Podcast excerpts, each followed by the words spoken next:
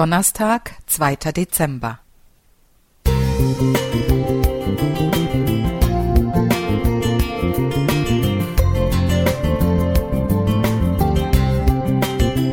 Ein kleiner Lichtblick für den Tag.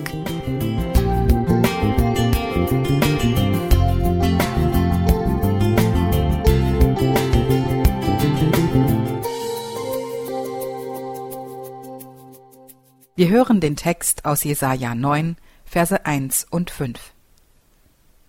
Das Volk, das im Finstern wandelt, sieht ein großes Licht, und über denen, die da wohnen im finstern Lande, scheint es hell.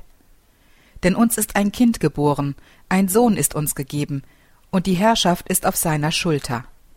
Und er heißt Wunderrat, Gottheld, ewig Vater, Friedefürst. Während ich über dieses Prophetenwort nachdenke, wird mir bewusst, wie oft die Verfasser der biblischen Bücher im Zusammenhang mit dem Kommen des Erlösers von einem großen Licht oder einer weltweiten Erleuchtung sprechen.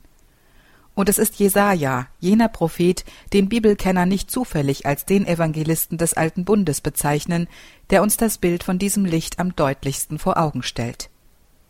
Mache dich auf, werde Licht, denn dein Licht kommt, und die Herrlichkeit des Herrn geht auf über dir.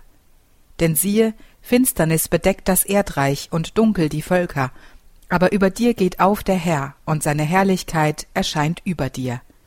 Jesaja 60, 1 bis 2. Unwillkürlich frage ich mich, ob diejenigen meiner strenggläubigen Schwestern und Brüder, die in diesen Tagen und Wochen wieder mit Hingabe über den Christbaum und das Weihnachtsfest diskutieren, jemals zugelassen haben, dass dieses Licht bis in ihre Herzen vordringen konnte.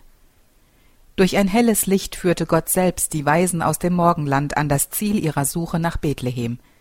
Der greise Simeon, dessen größter Wunsch in Erfüllung ging, als er den Erlöser der Welt in seinen Armen hielt, bezeichnete das göttliche Kind unter dem Einfluss des Geistes Gottes in Anlehnung an Jesaja 49, Vers 6 als ein Licht zur Erleuchtung der Heiden und zum Preis deines Volkes Israel. Lukas 2, Vers 32.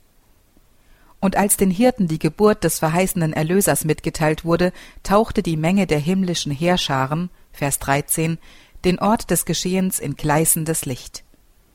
Der ganze Himmel hat gefeiert, und keine Weihnachtsbeleuchtung dieser Welt wird jemals auch nur annähernd jenen Glanz erreichen, den der Schöpfer des Universums anlässlich der Geburt seines lieben Sohnes über den Feldern von Bethlehem entfachen ließ.